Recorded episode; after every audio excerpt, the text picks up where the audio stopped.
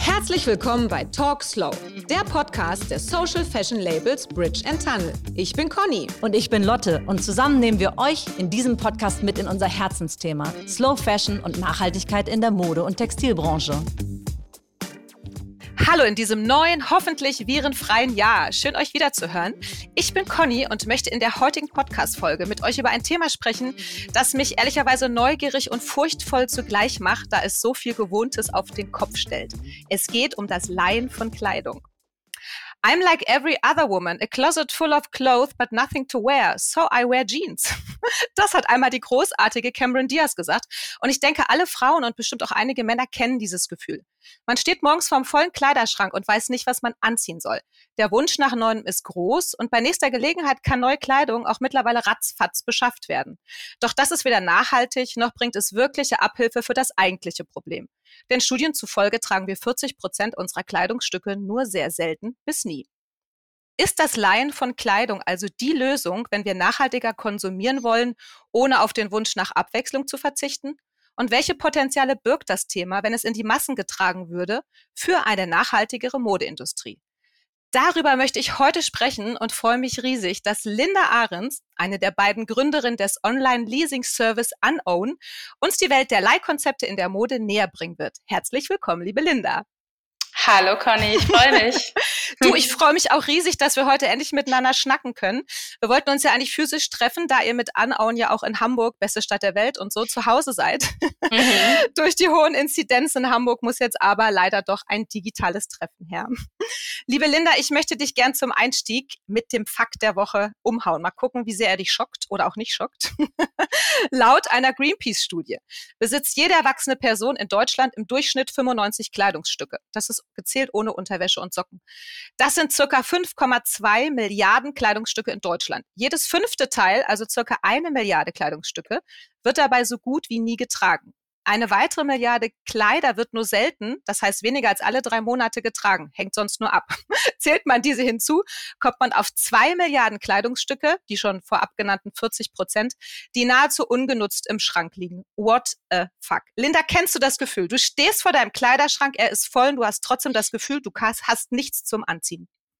Ja, natürlich. Ähm, das kenne ich auf jeden Fall gut und ähm, hat ist ja auch einer der vielen, vielen, vielen Gründe, weshalb wir mit Anaon gestartet sind, ne? weil wir auch aus der eigenen Erfahrung heraus und aus sozusagen der Bubble, irgendwie den ganzen Freundeskreis und Bekanntenkreis und so, in dem wir unterwegs waren, ähm, gemerkt haben, dass einfach nur sagen, der Zugang zu nachhaltigen Brands zum Beispiel und der Zugang zu nachhaltigen Kleidung dieses Gefühl und dieses Konsummodell ähm, ja nicht löst. Also wir trotzdem am Ende vor dem Kleiderschrank stehen und das Gefühl haben, mh, hm, ich weiß nicht so richtig, was ich ähm, anziehen soll und ich habe ja nichts anzuziehen. Ähm, Aber woran liegt das? Wenn doch sozusagen, ich spreche aus eigener mhm. schmerzvoller Erfahrung, äh, der Kleiderschrank ist voll, die Kleiderbügel reihen sich aneinander. Woher seid ihr dem mal auf den Grund gegangen? Jetzt starten wir gleich mit so Deep Talk. Woran liegt das? Es ist genug da und trotzdem hat man das Gefühl, es ist gar nichts da. Ja, ist verrückt, ne? Also ich glaube, psychologisch ähm, gibt es auf jeden Fall einen Faktor, der super wichtig ist, und zwar, wie lange ist das, hält das Gefühl von neu mhm. an. Und ähm, da findet man irgendwie die Studien und die Erkenntnisse dazu, dass du eigentlich ähm, im Bereich Mode, wenn du was neu kaufst und es zwei, zweimal, maximal dreimal trägst, ist es alt. Das kleine Stück fühlt sich dann alt an und das ist einfach was, sagen, was in unseren Köpfen passiert. Ähm, und wir sagen als Wesen eigentlich irgendwie immer auf Innovation aus sind, ja als Gesellschaft auch als auf Innovation aus sind und dann ähm, fühlt sich halt so ein kleines Stück, was du neu gekauft hast, fühlt sich halt nach zwei, dreimal tragen alt an. So. Und dann wird das natürlich in gewissen, für gewisse Menschen, die jetzt zum Beispiel super stark auf Instagram unterwegs sind oder irgendwie überhaupt in sozialen Medien und, und sagen, immer wieder ähm, sich vielleicht auch präsentieren, wird es nur noch verstärkt. Das heißt, dann hast du, ähm, es gibt diese wirklich krasse Studie aus äh, Großbritannien, die sagt, dass eigentlich 40 Prozent der, der Jugendlichen und jungen Erwachsenen sagen, naja, wenn ich das Teil einmal irgendwie, wenn ich in dem, in dem Teil einmal abfotografiert wurde und das geshared habe, das Bild, dann ist das für mich eigentlich raus. That's also it. that's mhm. it, weil dann ist, fühlt sich das halt, dann ist es alt. So und ich kann das ja nicht nochmal teilen. Also sozusagen das digitale Ich mhm. ähm, kann das Ganze nochmal verstärken. Und das ist, glaube ich, das größte Thema. Ähm, und das ist jetzt so alles super dramatisch dargestellt, aber es gibt ja auch, wir können ja auch ein bisschen wohlwollender irgendwie sein. ähm, und, so zum Jahresanfang, ähm, ne? genau, so streng mit uns. Genau, genau. Und am Ende erfüllt ja eben Kleidung auch so viele emotionale ähm, Aspekte oder emotionale Bedürfnisse vielleicht für uns, ja. Es ist irgendwie Inspiration, es ist sich ausprobieren, sich ausdrücken. Ähm, da hängt so viel Positives dran, was jeden einzelnen Tag stattfindet. Und ich glaube, auch das sorgt dafür, dass du das Gefühl hast, also wenn du so vorm Kleiderschrank stehst, dann fragst du dich halt vielleicht morgens, siehst du das? Hast nichts anzuziehen, weil du halt irgendwie das Gefühl hast, an dem Tag, ist keine Version meiner selbst, ist in diesem mhm. Kleiderschrank. So. Mhm. Und ähm, das ist vielleicht so die wohlwollendere Herangehensweise. Hm, das gefällt mir. Ich bin selbst äh, keine Modeminimalistin. Ich mache ähm, als Aufforderung von Lottos, unserem letzten Podcast, auch gerade eine Challenge. Vier Wochen lang äh, in diesem neuen Jahr im Januar äh, shoppe ich nur My Own Closet. Auch voll das mhm. Englisch hier. Ähm, aber aus diesem Grund heraus, ich bin tatsächlich nicht so minimalistisch unterwegs. Ich bin genau die Typ Frau oder der Typ Frau, den du gerade geschrieben hast. Ich liebe die Abwechslung. Ich liebe es, mich auszudrücken äh, und so weiter. Was bist du für ein Shopping-Typ? Besitzt du eher mehr als die von Greenpeace errechneten? Umgerechneten 95 Kleidungsstücke oder weniger? Ich glaube, ich bin ganz gut auf dem Durchschnitt. Mittlerweile, ich habe auf jeden Fall eine Historie an irgendwie Masse, Masse, Masse ähm, und auch krass Fast Fashion rauf und runter. Ähm, ich glaube, jetzt bin ich irgendwie auf dem Durchschnitt. Die 95 ähm, Teile sind ja, ähm, das muss man sich schon nochmal irgendwie ähm, wirklich genau überlegen. Das ist ja der Durchschnitt. Das mhm. heißt, wir haben natürlich gerade auch in den typisch weiblichen äh, Kleiderschränken eher nochmal deutlich mehr und ganz schnell auch doppelt so viel und dreifach so viel. Ne? Also es ist eben, wenn man wirklich einmal durchzählt ähm, und dann noch Schuhe dazu zählt und so, dann ähm, bist du super schnell bei Hunderten von Teilen ganz oft. Ähm, ich traue genau. mich das gar nicht zu zählen. Ich glaube, ich muss meine Sachen mal zählen. Ich habe schon immer ja, äh, Sommer- und Wintergarderobe. Ja, ich, ich habe da so ein schlechtes, so eine schlechte Vor, eine böse Vorahnung, mhm. warum ich das nicht zähle. Dabei will ich doch, also ich will gar keine Minimalistin werden, aber ich möchte in jedem Fall dahinter kommen, wie auch Menschen sozusagen, deswegen sprechen wir heute miteinander, die eben beides wollen, sich reduzieren oder bewusster konsumieren, aber gleichzeitig sozusagen das Gefühl des Neuen und der Abwechslung nicht aufgeben wollen. Wie kommen die auch dahin, ohne das Rad äh, des Überkonsums weiter zu bedienen? Kannst du dich erinnern, wann dir Sharing-Modelle das erste Mal begegnet sind und in welchem Kontext mhm. es war? Also jetzt äh, losgelöst von Kleidung?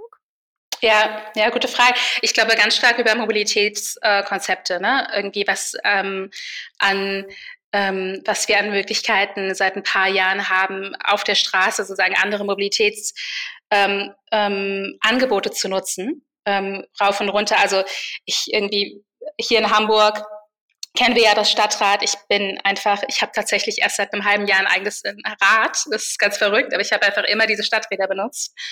Ähm, und ähm, ja, ich glaube, für mich sagen Sharing-Konzepte sind auf jeden Fall super lang schon auf dem Radar für mich, auch in anderen Bereichen. Ähm, ich erinnere mich da an irgendwie so Nachbarschaftskonzepte, ne, von irgendwie den, der typischen Bohrmaschine, kann man die nicht irgendwie smarter leihen im Haus und so weiter.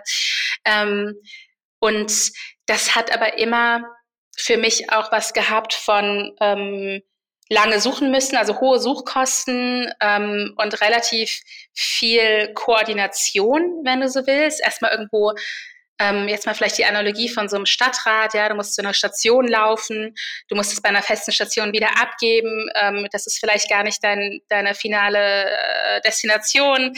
Ähm, und das heißt, so in der Sharing hat immer ja auch irgendwie so eine Art äh, Aufwand und Ballast. Ähm, und ich glaube, das ist so das, was sich jetzt in den letzten zwei, drei Jahren mit so Mietkonzepten nochmal deutlich vereinfacht hat. Mhm. Ähm, also ich gucke auch immer auf Grover zum Beispiel, die Elektronik ähm, vermieten ähm, und ähm, gucke auf ähm, so Dinge, die es irgendwie mobil der, im Bereich von ähm, ähm, Einrichtungen auch gibt. Mhm. Und da hat sich, glaube ich, nochmal einiges erleichtert, seitdem wir sagen, das Ganze vielleicht auch Mieten nennen und nicht mehr Sharing nennen. Ich habe mhm. das Gefühl, da hat sich einiges so in den letzten Jahren an Angebot verändert. Genau, und auch unser Nutzungsverhalten verändert sich ja. Ne? Ich glaube auch, dass viele Leute einfach offener werden, genau diese extra Meile zu gehen, um genau sozusagen an, anders zu konsumieren in verschiedenen Bereichen. Jetzt, ja, habt ihr, jetzt habt ihr 2019 mit Unown einen Leasing-Service für Kleidung gegründet, der noch gar nicht so alt, aber schon in vieler Munde ist. Gab es einen Schlüsselmoment, äh, der euch zur Gründung bewogen hat und halt nach, hat Nachhaltigkeit von Anfang an dabei eine Rolle gespielt? Nachhaltigkeit. Wenn ihr Gesicht sehen könntet. Sie denkt brav nach. ja, ich weiß gar nicht, weil es immer so eine Gemengenlage ist. Ähm, und ähm, man hat ja immer gerne so den Gründungsmythos. Ähm, ja, das ist bei uns auch immer so ein Interview. Du darfst gerne so antworten, äh, wie es sich ergeben hat. Manche Dinge ja. ergeben sich ja auch einfach. Genau, und manche Dinge sind ein Prozess. Das war auf jeden Fall ein Prozess. Wir sind super stark von der Frage gestartet, wie man, wie wir warum wir so wenig nachhaltig äh, konsumieren, wenn es um Kleiderschrank geht.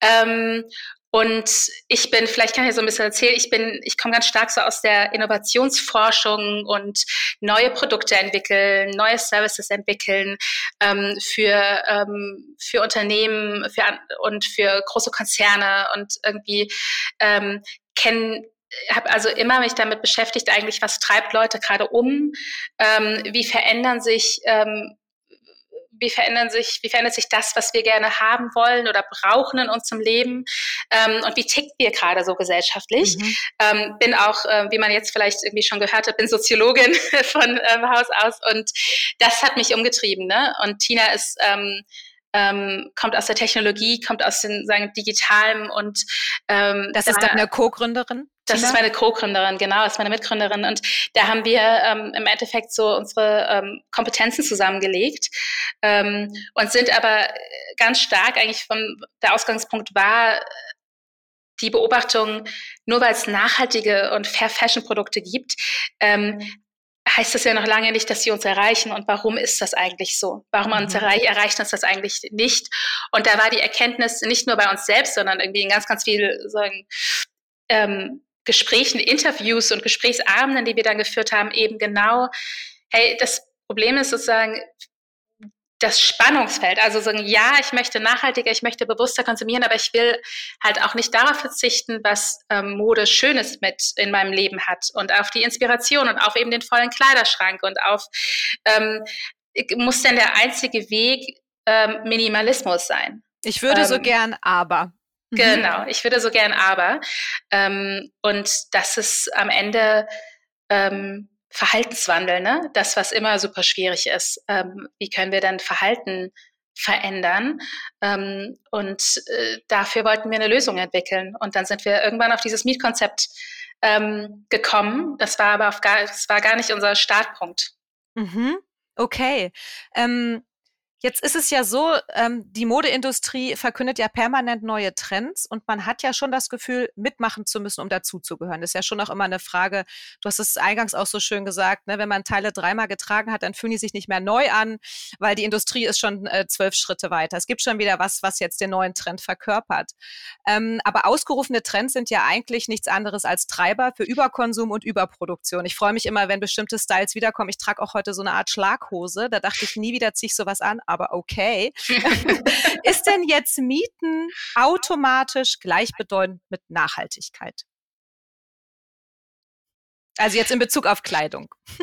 Ja, also ich irgendwie ähm, automatisch natürlich nie. Ne? Ich kann mir vorstellen, ähm, und praktisch gesehen ähm, würde ich aber sagen, ja. Ähm, mhm.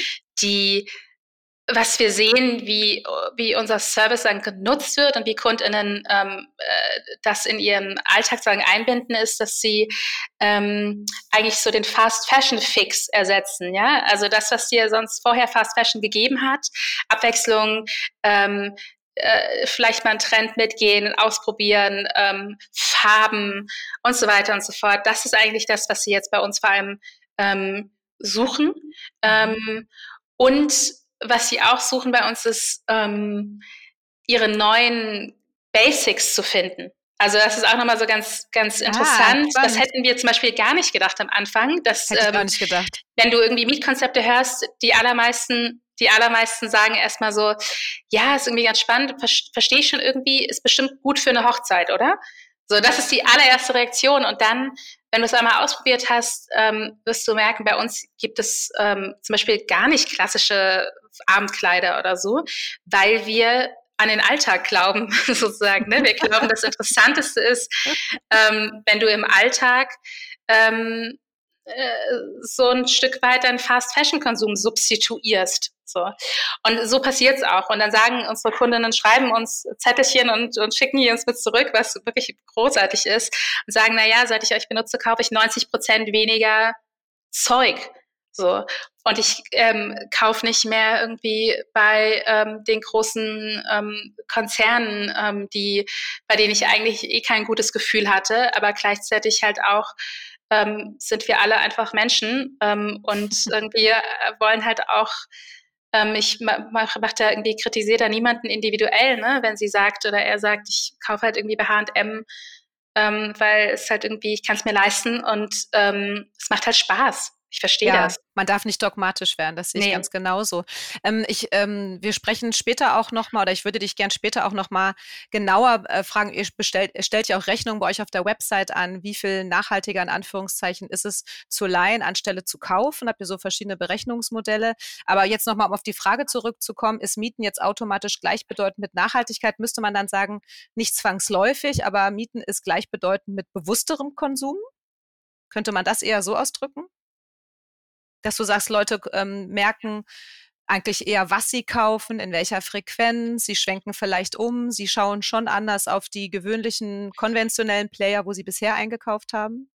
Ja, also warum ist ähm, Mieten ist deshalb nachhaltiger, ähm, weil Kleidung länger und öfter getragen wird. So, das ist am Ende der, der Parameter, das ist das, worum es uns geht. Ne? Wir ähm, glauben, wenn wir uns die Statistik, die du, die du genannt hast von Communities, wenn, wenn, wir uns, wenn wir uns die mal angucken, dann gibt es so viel ungenutzte Ressourcen, die sind schon in der Welt. Also wir haben Ware, es gibt diese Ware, die ist, ist schon in der Welt und wir schaffen es nicht, denen äh, dieser Ressource sagen, so viel Leben wie möglich zu geben.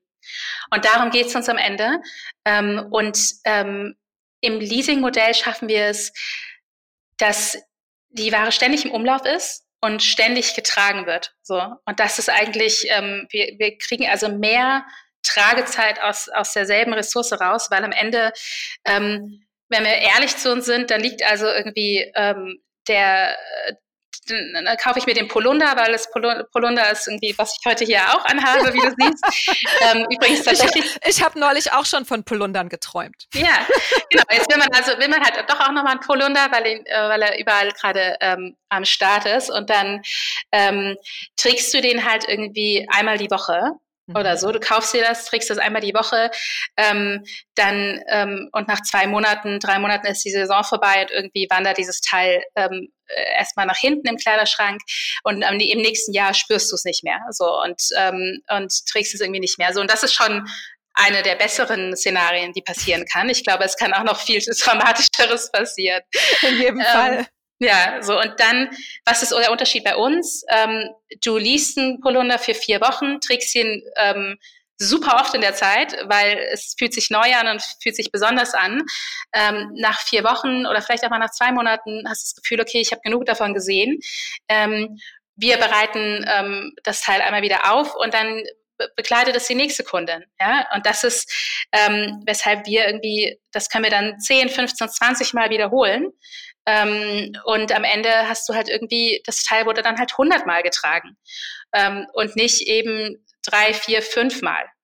So. Das heißt, um sozusagen eine echte Alternative zu konventionellen, trendgetriebenen Brands zu sein, müsst ihr in eurem Portfolio auch Trendkleidung vorhalten? Hm. Wir setzen vor allem halt auf, ähm, wir haben viele so Statement Pieces, möchte ich mhm. sagen. Also ich glaube, Unsere KundInnen sind so vor allem zwischen 25 bis 45 oder so, vielleicht auch 50, ähm, sind gar nicht unbedingt ähm, äh, Teenies, so willst. Ich habe dieses Wort sehr lange nicht benutzt, ähm, sind gar nicht mal so jung. Und ähm, die suchen ja nicht unbedingt den, den super kurzlebigen Trend. Ja, ja also wenn die nicht bei uns ähm, im Leasing unterwegs sind, dann dann würden sie jetzt ja aber auch nicht von den Hyper Fast Fashion ähm, ähm, Online-Shops irgendwie jetzt einkaufen, sondern suchen ja eigentlich nach ähm, nach Statement Pieces, nach Teilen, die mhm. ihre ähm, Garderobe vielleicht ergänzen und aufwerten. Und das ist, wo wir unterwegs sind. Ah, das finde ich interessant.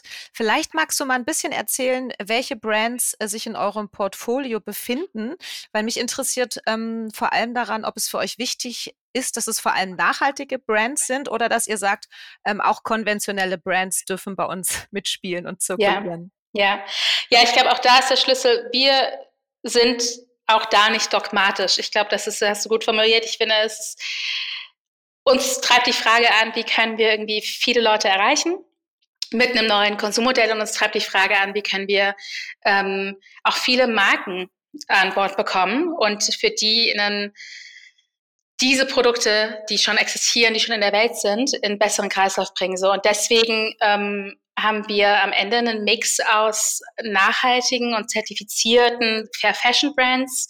Ähm, wir haben ähm, Brands wie euch dabei, die irgendwie im Upcycling-Segment ähm, unterwegs sind oder zum Beispiel nur mit Stoffen arbeiten, die ähm, die übrig geblieben sind in der konventionellen Industrie. Das nennt man Deadstock ähm, ähm.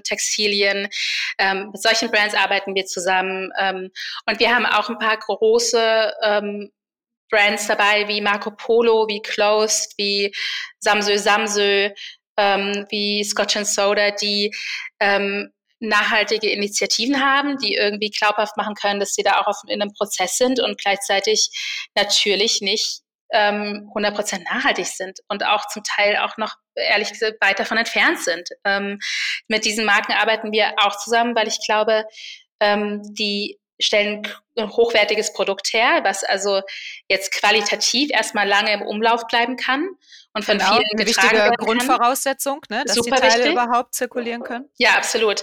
Ähm, da könnten wir irgendwie eine, eine, nochmal einen Einzelpodcast führen, was eigentlich Nachhaltigkeit wirklich ausmacht. Ähm, und weil ich glaube, wir erreichen auch nochmal andere Menschen mit, mit diesen Arten von Brands. Ähm, und eine Marke wie ähm, Marco Polo ähm, schafft, hat nochmal eine Attraktivität für ganz andere äh, Menschen, mhm. die dann erst vielleicht zum Leasing finden. Ähm, also die an den Einstieg über die Brand sozusagen absolut, zu, zu genau. euch wählen. Klar, also natürlich ist ein Markenportfolio Ehrlich gesagt, wenn du mich fragst, ich glaube, das ist das Allerwichtigste. Also klar aber, wie, aber wie erstellt ihr das? Nach welchen Kriterien wählt ihr die Brands aus? Gibt es da sozusagen jemand bei euch, der kuratiert? Oder das sozusagen, äh, gibt's, habt ihr Stylistinnen und Stylisten an Bord, die dann sagen, wir brauchen noch äh, die in die Richtung und den Style? Und wie, wie macht ihr das? tell me, tell Vertriebsgeheimnisse, nein. Also um es mal ähm, na klar setzen wir uns zusammen und ähm, haben dann auch ähm, ähm, im Team ähm, Leute, die sich genau damit beschäftigen, was brauchen wir eigentlich für Marken. Ganz viel ist, wenn du so willst, datengetrieben. Also wir beobachten halt sehr genau, was wird denn ausgewählt. Ähm, welche Marken, aber auch welche Stilistiken werden gewählt von unseren KundInnen. Und wir fragen super oft in, ähm, in, in, auf Instagram insbesondere, aber auch in unseren eigenen Kanälen, fragen wir unsere Community, welche Marken wollt ihr denn eigentlich? Und hm. sind dann einfach gesteuert von der Community. Ich glaube, das ist ähm, so das Wichtigste, wir haben eine, eine Brand wie Daria D zum Beispiel, die ähm, stark, ähm, die von der ähm, Influencerin Daria Daria gegründet worden ist, die jetzt vielleicht irgendwie, die ist gar nicht verfügbar irgendwie ähm, in, bei irgendwelchen Händlern. Ähm, die gibt's nicht bei Zalando oder About You oder ähm, dergleichen. Das stimmt. Ich besitze auch ein Pulli von ihr, habe ich lange drauf mhm. geschielt und mir dann sehr, sehr bewusst gekauft. Ja, ja, und die schlägt ein wie eine Bombe bei uns. Ne? Also die, die wurde auch diverse Male nachgefragt von unserer Community. Und äh, dann sind wir eigentlich in Gespräche mit ihr eingestiegen und freuen uns auch ähm, super, dass wir die haben. Und das ist ähm, super ähm, super ähm, attraktiv offensichtlich für, für unsere Kundinnen, diese, obwohl das zum Beispiel auch ähm, sehr zeitlose Teile sind. Ne? Also das sind jetzt nicht die typischen Statement-Teile, aber es sind tolle, ähm, langlebige, äh, zeitlose Teile, die äh, viele bei uns auch eben austesten wollen und gucken wollen, ist es das Teil, was mich dann länger begleiten soll. Und das finde ich ähm, genau richtig, dass man mal Brands, die einem immer wieder mal begegnen, gerade wenn sie vielleicht auch durch die höhere Qualität auch äh, hochpreisiger sind, was ich völlig richtig finde, was aber im Umkehrschluss auch für einige Menschen bedeutet, dass man sie sich äh, käuflich jetzt nicht leisten kann, dass man sie ausprobiert bei euch. Ne? Ja. Also wie fühlen sie sich so an, wie man sich das tatsächlich vorstellt? Ja, absolut. Und ich glaube, da hilft eben nicht im klassischen Kaufen irgendwie das mal schnell überziehen, sondern ähm, viele testen dann so auf Herz und Nieren. Ne? Mhm. Auch bei so, das sind alles Erfahrungswerte, die wir erst, ähm, das hätten wir vorher nie gewusst, aber irgendwie ähm, Rucksäcke sind so ein Segment. Ähm, kann man sich jetzt fragen, warum haben wir dann so Gott von Gottberg irgendwie Rucksäcke? Weil super viele nach, auf der Suche sind nach dem perfekten Rucksack. Und ähm, du weißt es am Ende immer erst so richtig, wenn du es mal zwei, drei Wochen getestet hast. Das ist ja spannend. Schade, guck mal, wir haben unsere Rucksäcke vor einer Weile aus dem Portfolio genommen. No. Wenn wir das mal eher gewusst hätten. ja, genau. Also am Ende viel, wie kuratieren wir viel, ähm, indem wir zuhören und ähm, indem wir lernen mit dem, was wir schon an sozusagen an Daten haben. Ähm, da sind wir ziemlich äh, ziemlich so datengetrieben unterwegs und ähm, wir sind aber auch nicht, wir sind schon in einem Premium-Bereich unterwegs, ja, in einem Premium-Segment. Das ist immer noch äh, so ein Kleid, was es bei uns gibt. Ähm, typischerweise würde das, wenn du es kaufst, irgendwas zwischen 150 und 300 Euro kosten. Ja, es ist schon ein gehobenes Preissegment ähm, und es ist eine gehobene Qualität auf jeden Fall. Und wir wollen auch von allen nicht von allen, ich sag mal, konventionellen Brands ähm, gehen wir schon auch sehr, sehr, sehr aktiv in Dialog und wollen verstehen, was ist die Nachhaltigkeitsroadmap mhm. und wie sind die, wie sind die unterwegs, wie sind die jetzt aufgestellt und eine Marke wie Marco Polo, wenn man sich mal intensiv mit der beschäftigt, dann sind die super weit mhm. auf diesem Weg. Mhm. Ich finde es gut, dass du sagst, dass ihr auch viel äh, mit eurer Community kommuniziert und abfragt, welche Brands äh, würden euch interessieren. Also ihr habt es gehört, Leute, wenn euch noch eine Brand fehlt bei Unown, ja absolut, meldet euch. Meldet genau. euch, genau. Am besten einfach immer ähm, ähm, einfach bei der, bei der Brand selbst, zum Beispiel auf Instagram, taggen. Mhm. Dann können wir immer den, dann nehmen wir den Faden auf und, und versuchen sie zu überzeugen. Ein Monatsabo kostet bei euch zwischen 39 und 69 Euro. Findest du das jetzt viel oder wenig?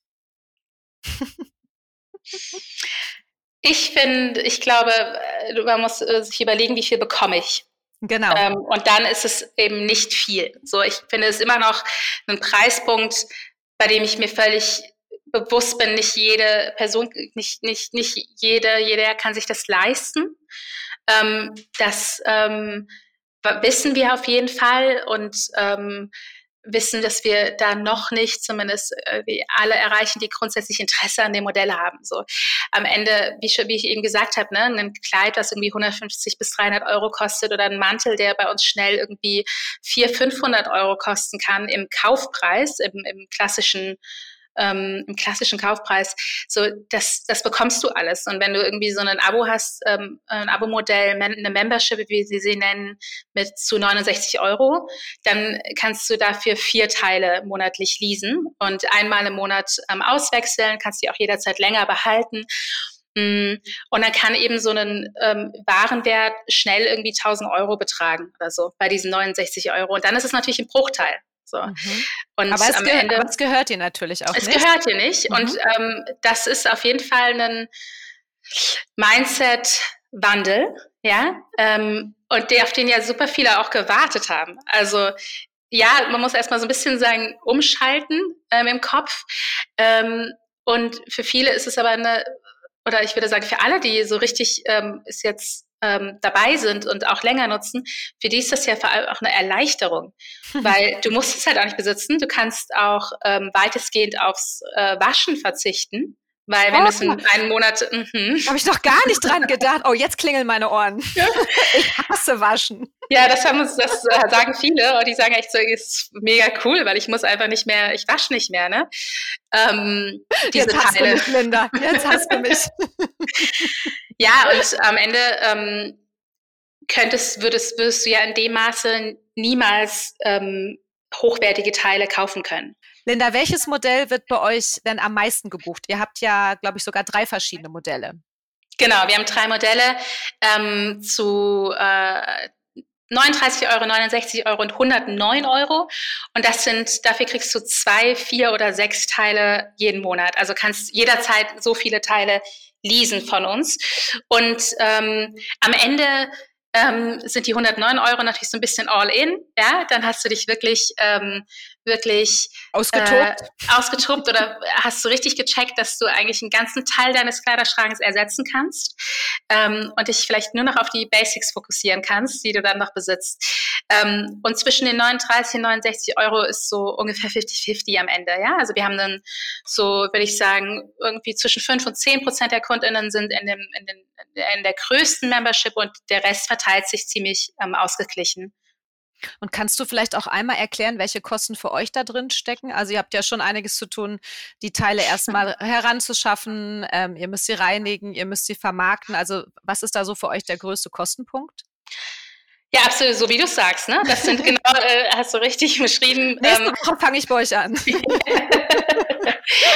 ähm, das sind am Ende die, die Kosten, die natürlich bei uns entstehen. Also du, was ähm, man immer nicht unterschätzen darf, ist auch so die, die Softwareentwicklung und die Technologieentwicklung, die dahinter liegt. Das ist eben nicht ähm, im, im Klein-Klein sozusagen, wenn man tief einsteigt, merkt man, dass das an ganz vielen Punkten anders ist als ähm, so ein normaler Online-Shop.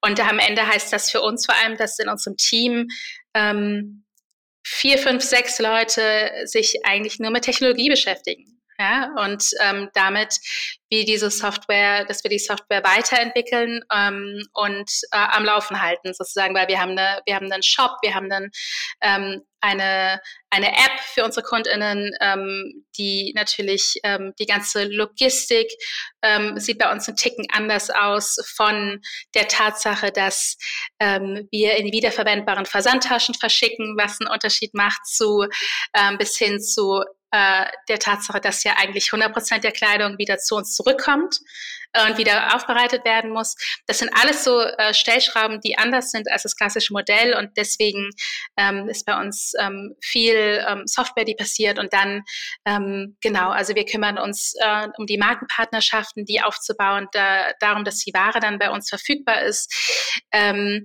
dass sie irgendwie äh, digital in den Shop kommt und physisch ins Lager kommt ähm, und dass sie und dass wir dann die natürlich die ganze Logistik, die dahinter stecken. Ja, das klingt nämlich schon wirklich aufwendig. Ich glaube, ich konnte mir schon vorstellen, dass da wahnsinnig viel dahinter steckt. Bin ja jetzt nicht so ganz branchenfern, aber ich glaube, dass viele das tatsächlich vielleicht gar nicht so einschätzen können, was sich dahinter verbirgt. Wir haben manchmal so ein ähnliches Thema ähm, mit dem Upcycling, dass Leute uns fragen, ach, müsste das nicht gerade günstiger sein? Ihr müsst doch kein Material einkaufen, das gibt's doch schon.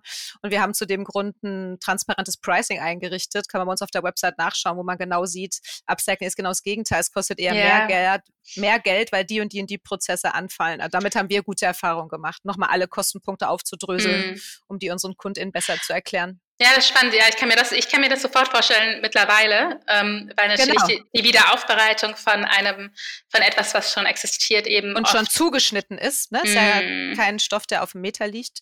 Ja, ja, mhm. absolut. Ja, das. Also. Ähm, können wir uns auch nochmal drüber unterhalten. Das finde ich sehr spannend, wie ihr das, wie ihr das hinbekommt, dann auch das in der in dem Volumen zu machen. Ne? Mhm. Das ist natürlich auch. Ähm, Gut, ihr habt natürlich viel ja. mehr Pieces im Sortiment als wir jetzt als Slow Fashion Label mit 20 Teilen. Da ist es wahrscheinlich auch nochmal überschaubarer. Du, ich glaube, wir sind uns ja beide einig, dass es sehr viele Vorteile gibt, Kleidung zu leihen. Ähm, aber ich würde jetzt gerne nochmal ähm, von dir wissen. Ich habe vorhin schon in unserem Vorgespräch so scherzeshalber gesagt, du bist jetzt keine Therapeutin, aber ich brauche mal deine therapeutische Hilfe. Also ich als mündige, bewusste Slow-Fashion-Käuferin, die schon lange mit dem Thema Line liebäugelt, schaffe es nicht, äh, als Themen-Insiderin äh, den letzten Schritt zu gehen und tatsächlich bei euch anzuborden. Warum fällt es manchen Menschen wie mir so schwer, von der Idee des Besitzes Abstand zu nehmen? Helf mir, Linda. Hilf mir, heißt es, glaube ich. Das ist ähm, das müsste ich dich natürlich jetzt eigentlich fragen. Was hält dich denn ab? Was hast du denn, was ist denn dein Gefühl, was sich im Grunde, ähm, was lässt sich denn zögern? Ja, also ich muss tatsächlich sagen, dass ich ähm, wir sprachen ja vorhin auch über neue Nutzungsformen. Ich glaube, Dinge brauchen Zeit und das zum Beispiel, ich kaufe, wenn wirklich nur Fair Fashion Labels zu 95 Prozent oder auch Secondhand. Ich bin schon sehr bewusst in meiner Kaufentscheidung und versuche gerade einen Kleiderschrank aufzubauen, der nur aus Lieblingskleidungsstücken besteht. Mhm. Und ich glaube, diese Vorstellung, äh, ein Lieblingskleidungsstück zu haben, hat auch etwas damit für mich damit zu tun, dass es lange bei mir bleibt und ich es möglichst lange nutzen kann. Und ich glaube, in meinem Kopf habe ich dann wie so eine, so eine Schere, die sagt, aha, dann muss es dir doch aber auch gehören. Wie kann ich sonst eine Beziehung zu einem Teil aufbauen, das ich nur kurz trage? Es auch diesen Lieblingscharakter haben soll, mhm.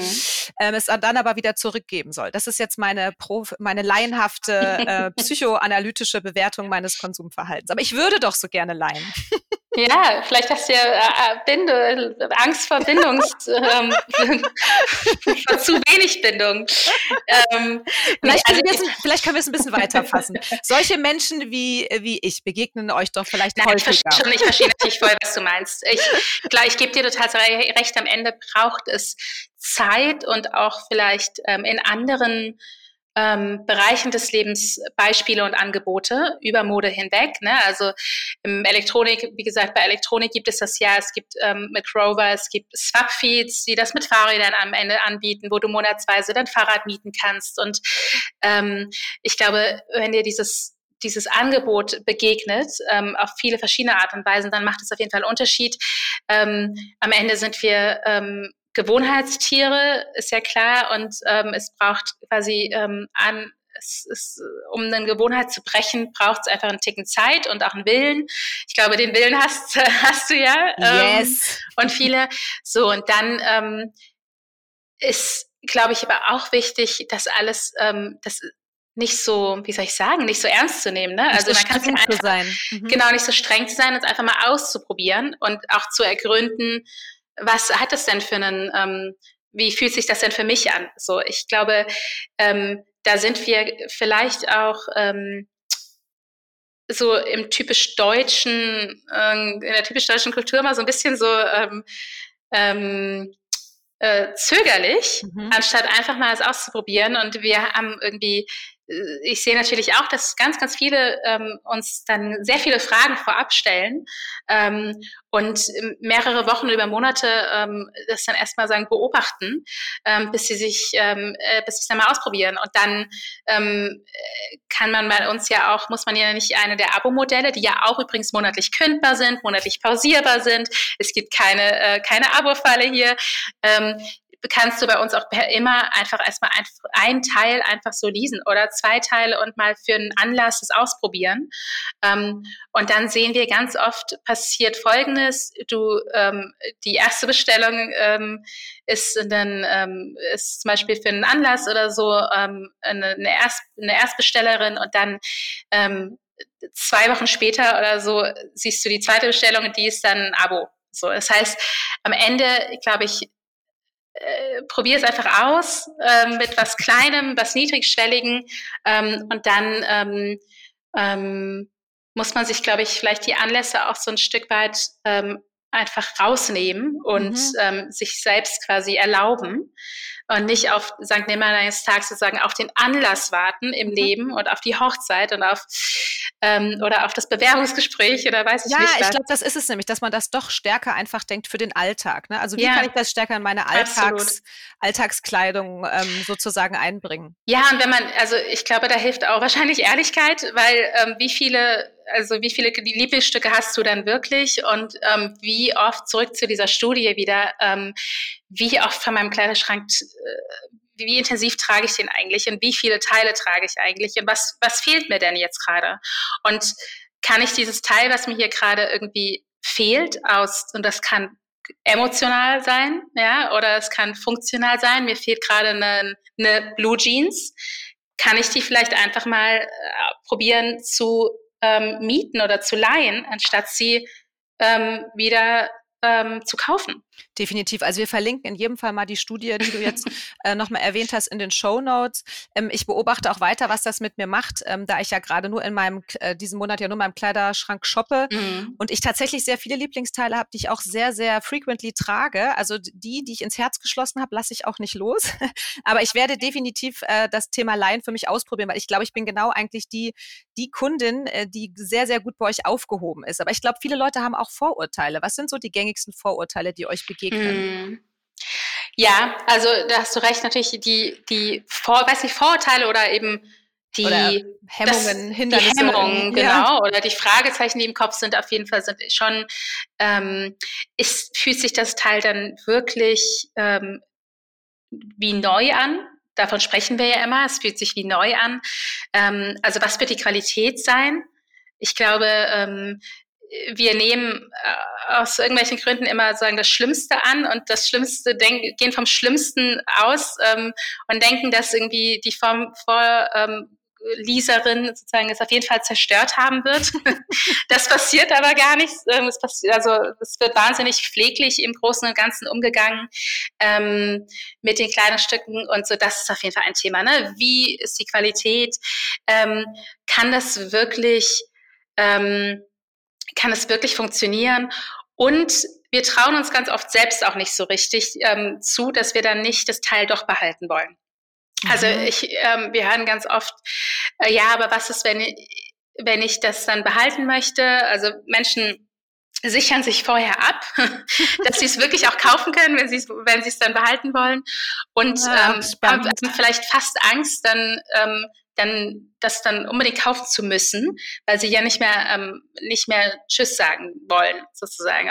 Und das auch da kann ich irgendwie echt sagen, das sind ähm, diese Befürchtungen sind grundlos, weil das Allermeiste wird bei uns ja eben nicht gekauft. Also es, äh, es gibt eine Kaufoption und ähm, viele machen davon Gebrauch, gerade wenn sie eben auf der Suche sind nach einem neuen nach einem neuen ähm, Standardteil sozusagen, nach einem neuen Lieblingsstück, ähm, aber eben allermeistens nicht. So. Mhm. Deswegen sind wir ja ein Leasing-Service und kein, kein Kaufservice. Ja, witzig. Du hast vorhin schon gesagt, dass bei euch ja vor allem auch Basics gut geliehen werden. Das finde ich ähm, hochgradig interessant. Was würdest du sagen, was ist euer Bestseller?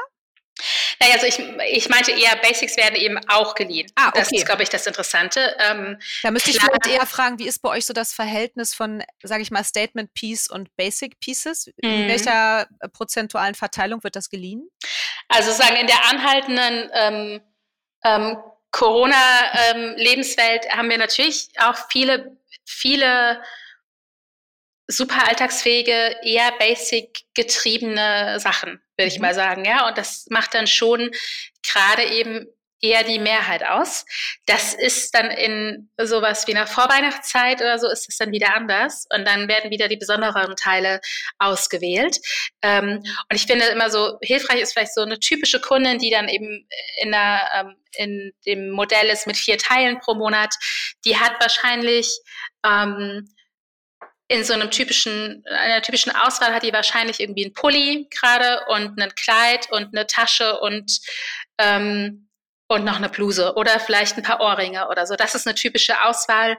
Ähm, und dann sind da zwei Teile davon wahrscheinlich eher zwei bis drei Teile eher basic vielleicht ähm, und dann hast du noch mal ein besonderes Teil oder so. Also ganz oft wird zum Beispiel auch ein ähm, ganzes Outfit mhm. ähm, geleast, was in sich gut funktioniert, aber was dann, ähm, was hier bestimmt dann auch noch anders zu Hause kombinieren. Und Schmuck ist auch ein Thema, das gut nachgefragt wird? Das ja, auf jeden Fall. Und das, also äh, wir erweitern immer mal wieder um neue Kategorien und testen es aus. Wir hatten so unsere ähm, unsere Zweifel, ob irgendwie, ob Schmuck funktionieren kann, aber es ist super beliebt, ja, weil du eigentlich ähm, Schmuck ja auch so ein Thema ist, wo du irgendwie öfter mal was Neues vielleicht ausprobieren willst ähm, und gleichzeitig ähm, das jetzt auch nicht alles besitzen willst ähm, und dich darum am Ende noch kümmern musst, irgendwie, wo das jetzt, wie du das bei, ähm, bei Vinted noch abverkauft bekommst, so ungefähr. Also das ist ja auch ein großes Thema, dass sehr viele ähm, das zwar machen, aber jetzt auch nicht, also dann irgendwie Secondhand noch weiter verkaufen, aber jetzt auch nicht besondere Freude darin äh, dabei empfinden, das machen zu müssen, sagen wir es mal so. Mhm. Ähm, genau, insofern ist das ähm, sehr beliebt bei uns. Auch so eine Kategorie wie ähm, Activewear, ne? Leggings, Sportleggings, ähm, hatten wir auch so unsere Zweifel, ob das funktionieren kann, auch sehr beliebt. Witzig, also, hätte ich, hätte ich jetzt auch eher, wäre ich auch auf die Zweiflerfront eher gegangen. Ja, ja genau. Ja. Also letztlich muss man es einfach ausprobieren, wie du schon gesagt hast. Ne? Also, und dann sieht man einfach, äh, was die Leute auch tatsächlich äh, Bock haben zu leihen und was nicht.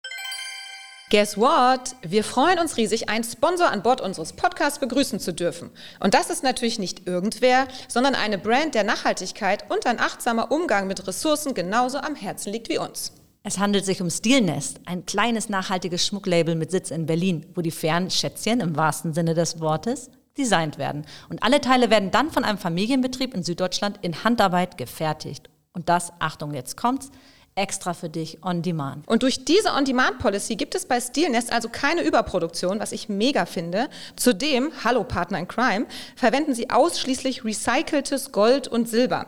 Diese stammen überwiegend aus der Schmuck- und Uhrenindustrie. Das können dann zum Beispiel alte Schmuckstücke sein, aber auch Polierstaub oder Späne, die während der Herstellung zum Beispiel von einem Uhrengehäuse anfallen.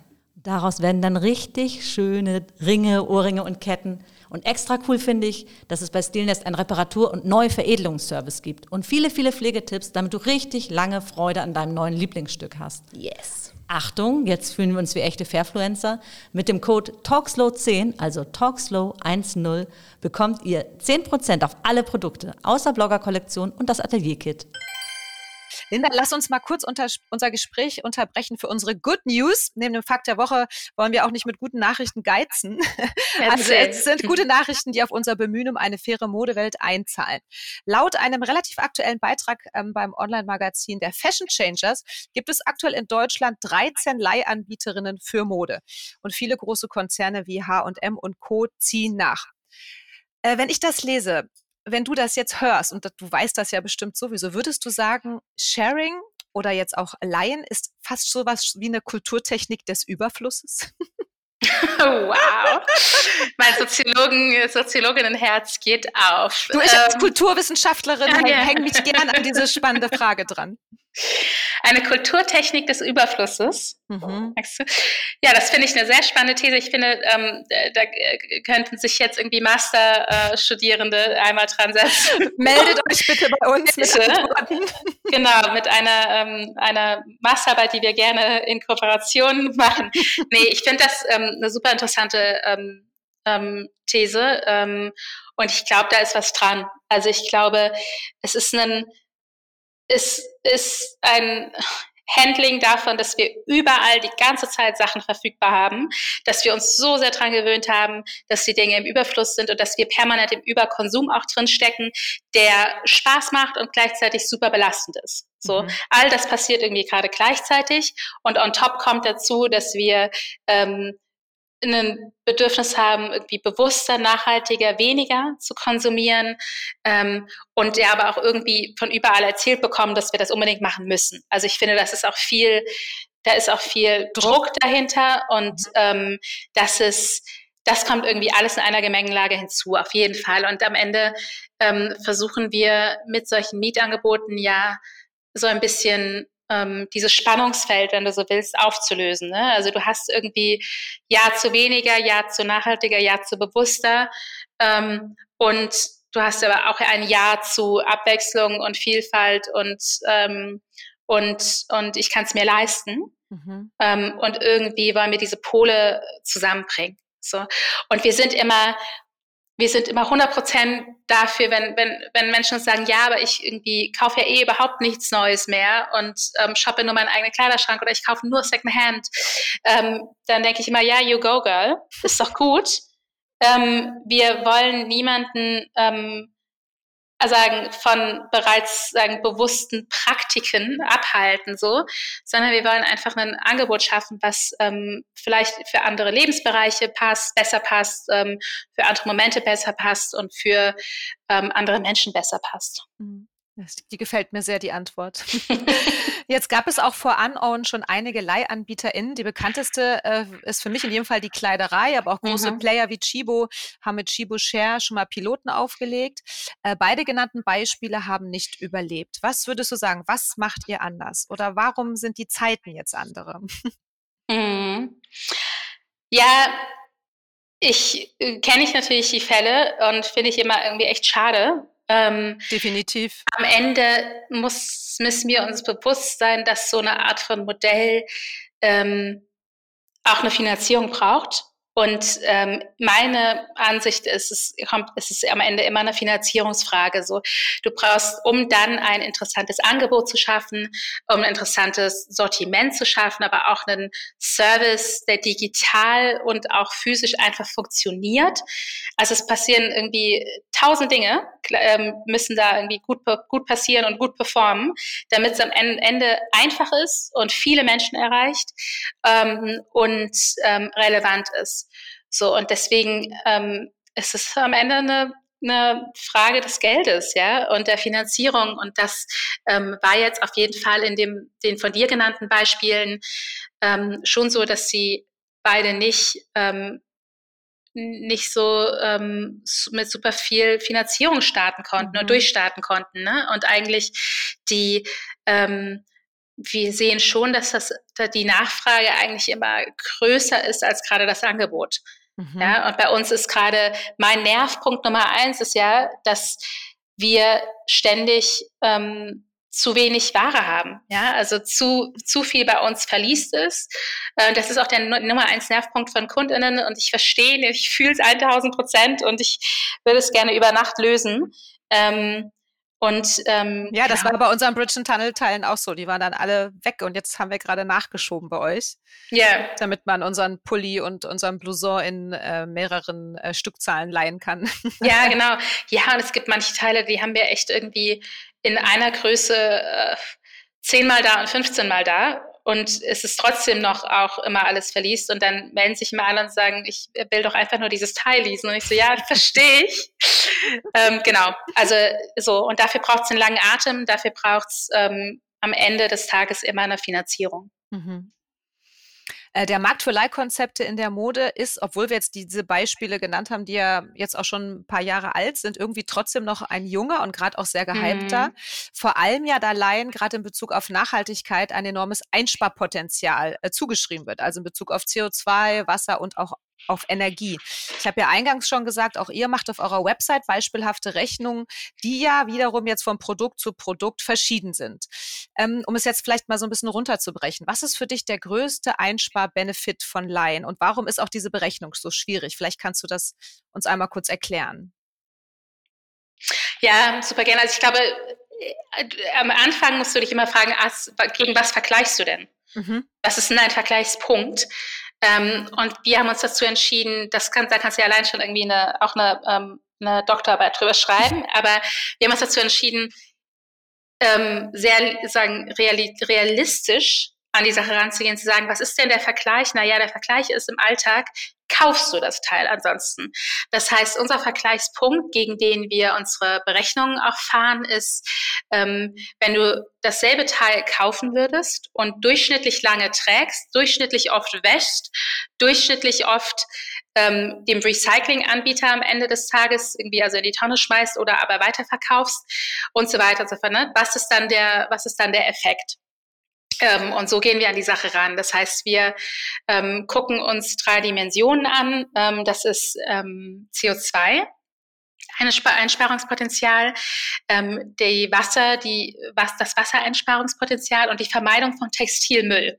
Weil wir sind ja, und das wirst du wahrscheinlich viel besser wissen als ich, wir sind ja auch super schlecht da drin, ähm, Textilien wirklich ähm, in die richtigen Recycling-Kreisläufe zu bringen. Und am Ende ähm, sind sagen Upcycling, ähm, Upcycling ähm, Modelle und ähm, erfolgreiche Recycling-Modelle sind in der absoluten Minderheit. Und das meiste landet einfach immer noch in, in tatsächlich der Restmülltonne. Ja. Ähm, oder es landet irgendwie ähm, in Downcycling-Prozessen. Das heißt, es wird irgendwie geschreddert und dann wird es Dämmmaterial. Wenn überhaupt, viele Sachen sind sogar mittlerweile dazu zu, von zu schlechter Qualität, da bleibt nur die Verbrennung. Mhm. Genau, also so, das ist ähm, alles eine sehr komplexe äh, Grundsituation mhm. erstmal, glaube ich, ähm, mit der man, von der man ausgehen muss. Aber was machen wir? Wir gucken uns die drei Dimensionen an: Wasser, CO2 und Textilmüllvermeidung. Ähm, und dann ähm, wissen wir ja, wie lange kann ein Teil bei uns zirkulieren.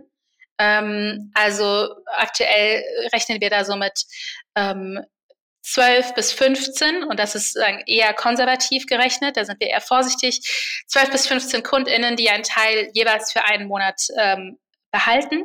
Ähm, wir bereiten es wieder auf und wir schicken es sozusagen zur nächsten Kundin. Das ist, was wir, ähm, was wir miteinander vergleichen. Mhm.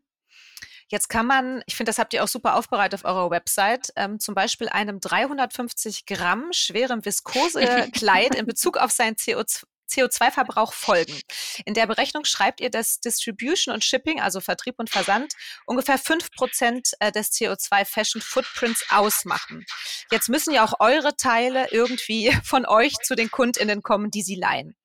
Äh, wie sehr sozusagen schlägt das auf eure Einsparbilanz, dass ihr auch eure Teile wieder versenden müsst? Ja. Es soll jetzt keine Totschlagfrage sein. Nee, ich weiß nur, dass diese, ich merke, in Diskussionen wird, äh, begegnet einem dann dieses Argument so oft, ja, Absolut. aber dann wird ja so viel verschickt.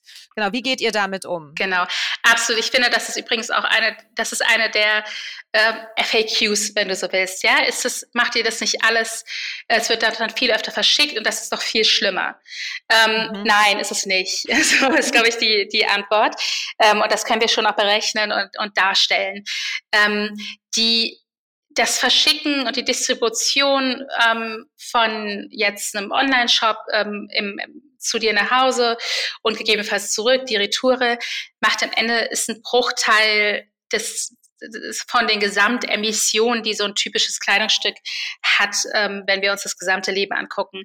Ganz viel, ähm, so mindestens die Hälfte passiert in der, ähm, passiert schon einfach von der, vom Wachsen des, ähm, äh, vom, vom, vom Wachsen des Rohstoffes, über die Produktion des, des Materials, ähm, über das ähm, Verschicken bis, ähm, bis in das Zielland. So, da passiert super viel, ähm, bevor du das Teil auch das erste, nur das erste Mal getragen hast. Und ähm, die, was sonst noch einen großen Einfluss hat, ist dann die Nutzungsphase. Mhm. Ähm, und wie lange eigentlich ein Teil, äh, wie oft ein Teil gewaschen wird zum Beispiel, hat einen großen Effekt. Ähm, und wie lange ein Teil eigentlich, wie intensiv sagen ein Teil getragen wird. Ähm, und am Ende sagen, überschätzen wir einfach sehr, wie viel Emissionen in dem Verschicken passieren. Es gibt auch da wieder Studien zu, die sagen, naja, am Ende, ob ein Teil zum Beispiel ähm, das große Thema Online-Versand und wie böse ist sozusagen der Online-Versand. Auch da gibt es Studien, die sagen, naja, ehrlich gesagt, ob ein Teil ähm, in einem Shop bei uns in Hamburg in der Mönckebergstraße ähm, landet ähm, und dort verpackt hingeschickt wurde und dann dieser Shop be beleuchtet werden muss und beheizt werden muss und du fährst da irgendwie mit der U-Bahn hin und wieder zurück ähm, oder ob das Teil einmal irgendwie in einem großen Lager war und dort, ähm, dort einmal zu dir geschickt wird in einem individuellen Karton, macht auch nicht so einen Unterschied. Mhm. Also wir überschätzen den Effekt von Versand. Das erstmal sagen, lange Rede, kurzer Sinn. Und was wir dann aber auch machen, ist, ähm, wir benutzen wiederverwendbare Versandtaschen. Wir sind ähm, plastikfrei. Wir sind auch plastikfrei in unseren ähm, Operations. Also bei uns in, in der Logistik hängt mhm. kein Teil in Plastik verpackt, wenn es aus der Reinigung, ähm, aus dem Reinigungsprozess ähm, dann wieder ins Lager kommt. Ähm, da versuchen wir schon echt an jeder Stellschraube zu drehen und, ähm, und da die Emissionen weiter runterzudrehen.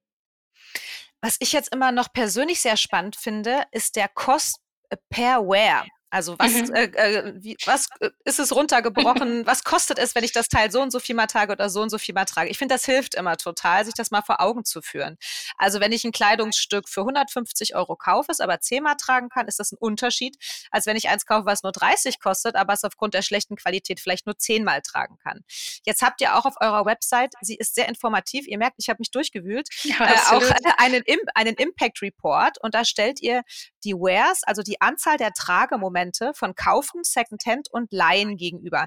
Finde ich hochgradig spannend. Was würdest du sagen, ist äh, jetzt für dich die nachhaltigste Variante? Secondhand oder Leihen? Oder vielleicht doch kaufen, wenn es ein Teil ist, was ich, äh, wo ich ein Heavy Usage habe, also wie jetzt zum Beispiel eine Jeans? Voll die fiese ja. Frage, ne? Voll die fiese Frage, ähm, weil lässt sich natürlich nie pauschal. Es interessiert mich. lässt sich natürlich ähm, pauschal nie beantworten. Also ja. am Ende ist, wie du schon richtig sagst, ist sozusagen die Frage Cost per Wear. Und die kann uns, glaube ich, auch überhaupt so, so als Kompass helfen im Alltag. Also äh, ist es ein Teil, von dem ich glaube, dass ich das rauf und runter tragen werde? Ähm, oder ist es ein Teil, ähm, bei dem ich ehrlich, wenn ich ganz ehrlich zu mir bin, jetzt schon weiß, ich trage das irgendwie einmal im Monat oder einmal alle zwei Wochen ähm, oder vielleicht auch, wenn ich es einmal die Woche trage. Aber es kostet mich irgendwie vielleicht mehrere hundert Euro, weil es ist ein Mantel oder so. Mhm. Das kann man sich mal, das ist ja eine sehr einfache Rechnung, ist ja einfach nur sagen, eine Zahl durch die andere Zahl. Das kann man sich mal vor Augen führen, finde ich. Und für sich so ein bisschen ermitteln, was haben wir, was haben eigentlich meine Teile im Kleiderschrank für ein Cost per Wear? Was hat eigentlich die, ähm, der Mantel, den ich diesen Winter neu gekauft habe, wie oft hatte ich den jetzt wirklich an? Und äh, was heißt das für ein Cost per Wear, auch wenn ich berücksichtige, dass ich den nächstes Jahr weitertrage? Mhm. Und das kann ein Startpunkt sein, um vielleicht ähm, einfach dann in der Situation die Entscheidung zu treffen. Ist das ein Teil, was ich irgendwie ähm, jetzt im, was ich wirklich kaufen möchte, weil ich weiß, ähm, ich, ich werde das irgendwie super oft tragen. Was gibt mir den Hinweis? Warum glaube ich das zu wissen, dass ich das so oft tragen werde? Ja, genau. Ähm, Secondhand irgendwie, äh, wenn du das Teil oft trägst, immer cool. Es ist gut. Ähm, es ist ähm, auch äh, eine Sache, die man einmal durchrechnen kann, äh, für sich, irgendwie finanziell natürlich, aber auch, es gibt ja, ja andere, noch andere ähm, Entscheidungskriterien, die uns beeinflussen. Mhm. Aber das äh, Bild des Kompasses äh, finde ich sehr schön an dieser Stelle. Auch weil ich finde immer dieses Cost per Wear, das hilft tatsächlich, um genauer hinzuschauen, hinzuschauen über welches Kleidungsstück rede ich. Äh, rede ich. Ich habe schon Sprachfindungsstörung.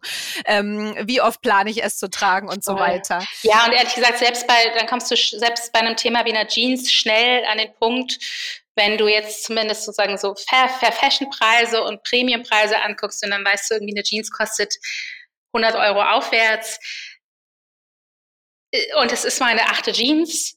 Wie oft, wie oft trägst du sie wirklich? Also ja, genau. das kann man sich schon, ähm, kann man, da gibt es ja auch diesen alten Trick ähm, von ähm, am Anfang des Monats einmal alle Bügel umdrehen auf der Kleiderstange, wenn man eine Kleiderstange hat, und dann einfach ähm, nur die Bügel umdrehen von, von Teilen, die man wirklich getragen hat in dem Monat.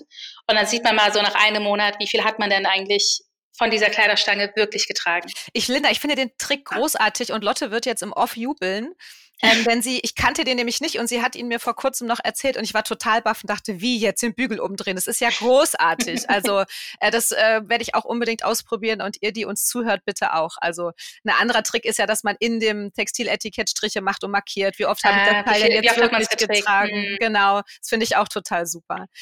Ähm, was ich auch noch sehr interessant finde, ist, dass ähm, ExpertInnen der Sharing e-, e-, Economy sagen, dass Leihkonzepte auch schnell zu einem Rebound-Effekt führen können.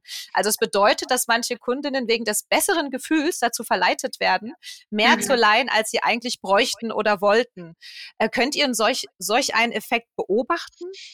Oder ist das jetzt schwierig, weil ihr natürlich immer nur einen Ausschnitt des Konsumverhaltens ähm, eurer KundInnen ja letztlich beobachten könnt? Ja, genau. Also ich, auch da irgendwie, ähm, jetzt bin ich wieder akademisch, aber würde ich sagen, wie, was die, wie untersuchst du es wirklich? Ja, genau. Ähm, wie weißt du das wirklich? Ähm, wie, ich kenne dazu ein, zwei Studien, wo, wenn du da irgendwie genauer reinguckst, wo man, finde ich, schon auch sagen kann, wie, wie wollten ihr das, was ist denn hier die Datengrundlage? Ähm, ich glaube, am Ende gehen wir da auch immer wieder ein bisschen zu sehr vom Negativen aus. Mhm. Ja? Und von der Frage, ähm, rücken von der Frage aus oder zoomen, zoomen so rein, anstatt mal ein bisschen rauszuzoomen und uns zu fragen, irgendwie, was, gegen was gehen wir denn eigentlich, was wird dadurch besser? anstatt irgendwie schon wieder zu sagen, was sind jetzt irgendwie die ganzen kritischen Punkte da dran. Für die allermeisten, wir kriegen durchweg das, wir kriegen durchweg von unseren KundInnen das Feedback, ich kaufe weniger unreflektiert, ich kaufe weniger Zeug, was mich sozusagen vollstopft in meinem Kleiderschrank. Ähm, ich kaufe bewusster und ich entscheide mhm. mich dann nach ein, zwei, drei Monaten bei euch auch mal dann wirklich einen Teil zu behalten, aber es ist dann eine reflektierte Kaufentscheidung. Ähm, und da würde ich sagen, sind die, die, die Möglichkeiten und sagen, der Lösungsaspekt ist echt größer als das Problematisieren davon. Und ich, ich sehe den Rebound-Effekt nicht, um es mal kurz mhm. zu fassen. Und ich halte fest, der Mut zum Rauszoomen äh, sollte uns öfter begleiten, als immer das viel zu kleinteilige Reinzoomen und ja. das äh, vermeintliche Aufspüren von Problemen, die es vielleicht gar nicht gibt. Trotzdem ist der Rebound-Effekt, finde ich, ein wahnsinnig ähm, interessantes Thema. Ähm, ich habe jetzt noch zwei Fragen für dich, die mich wie alle anderen natürlich auch wahnsinnig interessieren. ähm, wir haben ja mit Bridge Tunnel ein Label gegründet, das sich für Slow Fashion stark macht. Also weniger, dafür in besserer Qualität konsumieren und dann lange nutzen. Ich glaube, da ähm, schwimmen schwimmen wir auf einer Welle.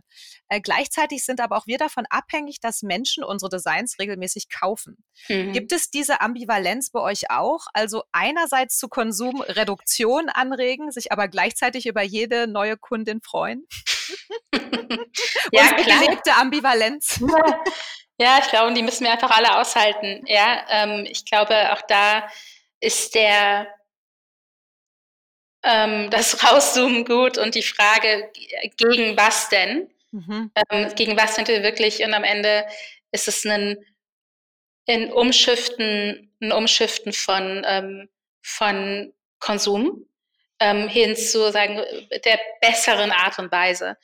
Und ja, am Ende wissen wir alle, sagen, das beste Kleidungsstück ist das, was schon im Kleidungs Kleiderschrank ist. Und wir wissen irgendwie am besten gar nicht mehr konsumieren und all das. Und gleichzeitig wissen wir auch, nichts davon macht Spaß. und, ähm, ich finde irgendwie auch da, ich äh, möchte da so ein bisschen sagen, pragmatischer und auch wohlwollender sein und sagen, na ja, es ist die, es ist besser als ähm, bei ähm, Shein und ähm, mhm. ich weiß nicht, wie sie alle heißen, irgendwie Hyper Fast Fashion, die jeden Tag 4.000, 5.000 neue Produkte ähm, launchen und irgendwie im Durchschnitt, weiß ich nicht, 11,99 Euro kosten, ähm, haben wir doch bessere Modelle. Das will ich jetzt schon wir mal so. Retten die Welt. Absolut. So sieht es aus. Also auch hier wieder ein wohlwollendes Rauszoomen. Aber ich finde diese gelebte Ambivalenz schon total spannend.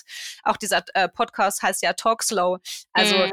ich glaube, dass so eine Langsamkeit eben auch was mit einer, einem Bewusstsein zu tun hat und äh, nicht zwangsläufig mit einem dogmatischen Verzicht, weil auch da, glaube ich, wieder eine Leichtigkeit verloren geht, die ja zur Mode so dazugehört, irgendwie wie das Arm in der Kirche. Ja, also man will sich ausprobieren und sich gut fühlen und frei fühlen.